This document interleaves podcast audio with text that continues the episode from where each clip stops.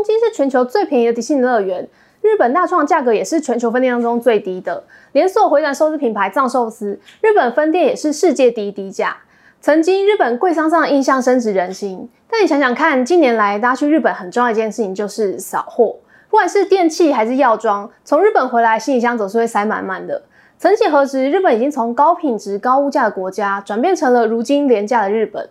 今天除了跟大家讲去日本玩很划算之外，也要来聊聊他们是如何走到今日的。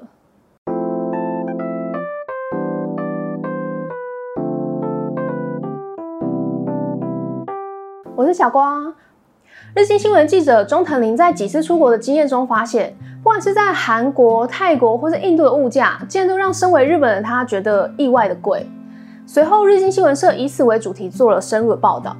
报道中访问三位从泰国来日本玩的年轻女生，她们表示不去中国而选择日本的原因是，日本迪士尼的阵容更豪华，但票价却更便宜，而且就算订乐园附近的旅馆，一个人也不到两万日元，CP 值超高。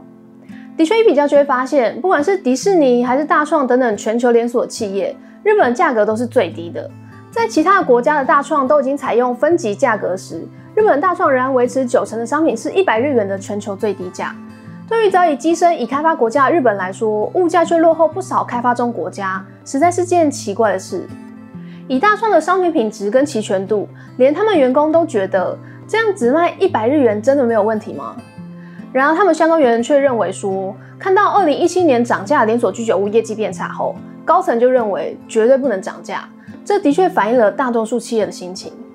二零一六年，日本老牌子的冰棒咖喱咖喱君一支广告引起了广泛的讨论。内容是企业的员工排排站，对于二十五年来维持一支冰棒六十日元的价格，必须调涨成七十元，全体鞠躬道歉。这样在各国习以为常的涨价行为，日本的企业却需要拍支广告来道歉。虽然当中铁定不乏行销成分，但看在他国眼里仍然十分稀奇。纽约时报还特地以特殊现象的角度报道了这件事。当年正在实施安倍经济学，也就是安倍推行的积极货币宽松政策，希望能够带动国内停滞的经济，达到通货膨胀的目标。其中包含促进企业加薪的政策，希望在薪水提高之下，也能够促进消费提升、物价提升的正向循环，让涨价变得正常。而当时日本国内也的确有感受到价格调涨的压力。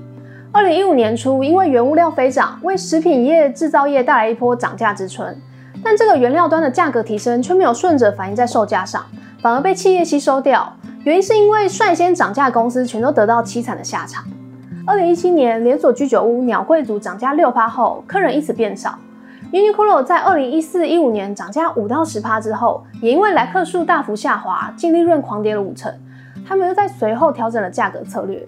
这两个集团企业带头涨价，却反而失败的案例，让资方对于涨价有着深层的恐惧。就算用减少分量这种变相涨价方式，或是提高非正式员工的比例来降低人事成本，也绝对不敢将价格提高。以日本超市近二十年的数据来看，在大多数的年份，甚至有过半数的商品是降价的。所以就结果而言，安倍经济学似乎没能扭转日本抵制涨价的经济关系。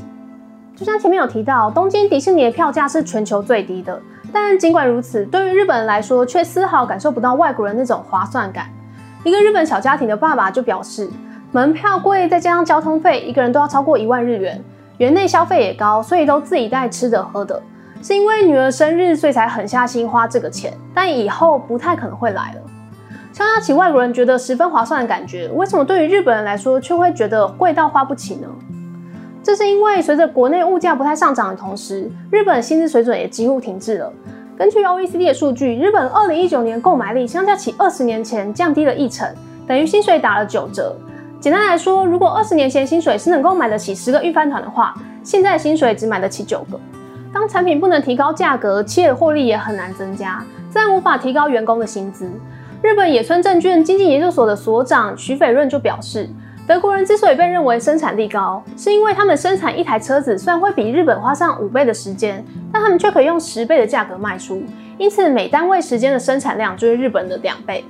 当德国人以有特色、区别化的产品吸引顾客时，日本的车子却采取以高品质、低价这种薄利多销的策略。这种经营模式不止在汽车工业，更是整体社会的缩影。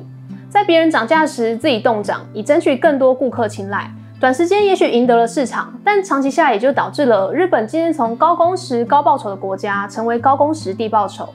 在生产薄利多销的商品同时，自己也变得薄利多销了。企业因为产品低价售出而无法提高获利，员工也就无法加薪。低薪进一步造成消费者对于低价执着，谁先涨价就流失客人，形成公司不敢涨价，员工也没得加薪的恶性循环。薪资跟商品售价谁先调涨，就是个鸡生蛋蛋生鸡的问题。但由于日本企业选择以价格不动为优先，就导致了薪水动涨。反观在其他国家，就还是得顺应当地的基本工资上涨，也因此被迫调整售价。以大创在台湾的分店来说，就在二零一九年，因为扛不住人事费用而涨价。曼谷分店也因为薪资成本高，售价整整是日本的两倍。日本这种价格不动、薪水不涨的薪资状况，即使想要调整，又会因为终身雇佣制、按年资决定薪水的模式，很难透过个人的抗议而改善。因为在这样结构下，一个人要加薪，可能全公司的薪水都必须跟着提高。但也有日本人认为，一直生活在日本，所以虽然薪水没提高，但物价也很便宜，还是能够活得很舒适。廉价的日本有什么不好吗？以民众的角度来说，这的确不会造成太大的困扰。但以全球化的尺度来看，这会造成两大问题。第一个是留不住国内人才，也招募不到外国人才。当日本企业给出的薪水还停留在二十年前，劳动环境又没有比较好时，国外企业很轻易的就能将日本的人才挖走。而在延揽国外人才方面，日本电机大厂曾经拼了命争取印度理工大学的毕业生，开出了年薪六百万日元的条件，却还输给当地一间不知名的公司。因为对方愿意开到八百万，就是因为日本不管能力再优秀，薪水都不可能给的比主管还高。也曾经有过印度人来日本企业实习，当时公司的 APP 经过实习生修改后变得非常好用，但对方最后却去了亚马逊，因为他们开的年薪是一千七百万。这种招不到人才或是人才流走的故事比比皆是，像是被称为日本传家宝的动画产业，近十年来成长约两倍，但制作费却没有增加多少。动漫工作者的平均年薪四百四十万日元，月休五点四天，新人年收甚至只有一百一十万，过着工时长、薪资又少的生活。过去中国动画公司常成为日本的外包商，如今中国国内的动画需求大增，开出的预算往往是日本的两倍以上，让不少画师纷纷跳槽。薪资低迷不只是局限在日本国内的问题，当你给不起高薪时，全世界都会来将你的人才抢走。被买走的还不只是人才。廉价日本的第二个问题就是，当大家都比你有钱，购买力比你强，你的土地也成为购买标的。举一个例子，日本北海道的滑雪胜地二世谷，这是全球雪质最好的滑雪场之一，以粉雪与自然风景闻名。在二零零一年美国发生恐攻后，原本会去加拿大、美国滑雪澳洲人，转而选择这个安全、时差又小的地方。随后各个国际集团也都看到这里的商机，让二世谷不断涌进超乎想象的热钱。最热门地段，甚至地价年上涨率六十六趴。作为日本乡下地方的小镇，是罕见的暴涨。急速上升的租金与生活开销，让当地人自己都表示太贵了，租不起。年轻人离开家乡，中老年人则打算卖掉房子，住去更方便也更便宜的札幌。而即使是来观光的日本人，也对于比一般观光区更高昂的物价感到吃惊。东京市区一份汉堡套餐约九百三十日元，但这里却要价两千元，这就是廉价日本的陷阱。明明日本人自己都吃不消了，但这个价钱对于外国来说却还是便宜的。一切就让日本从廉价的日本逐渐成为被买下的日本。对于那些觉得这有什么问题吗的日本人来说，这就像是温水煮青蛙一样，以为薪资与物价不涨也没关系。但当整个国家在国际市场上越来越没有优势，他们就会在不明白原因的状况下，感到生活越来越难过。以上内容是来自这本书《廉价日本》。书是根据日经新闻当年的三次相关报道集结扩写而成，希望更具体的点出日本经济停滞以及廉价化的问题。在看这本书的时候，想到我最近也看到一个中研院关于台湾与韩国经济比较研究，当中指出，在一九九七年以前，台湾与韩国的基本工资是以差不多的速度在成长的，而且那时我们的工资是优于韩国。但在一九九七年经济危机发生后，两国采取了不同的策略，台湾连续九年压制了基本工资的上涨。韩国则决定继续提高，两国工资在二零零七年出现黄金交叉，韩国从此高于台湾。到近年来，他们的基本工资已经达到四十五 K 以上，而台湾还在二十几 K。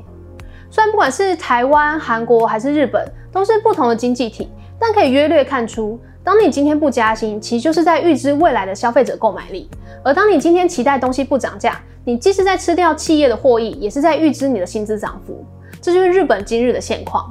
如果你曾经疑惑为什么日本变得如此平价，这本书可以给你个答案。如果你看完很想去日本玩，那你赶快订机票吧。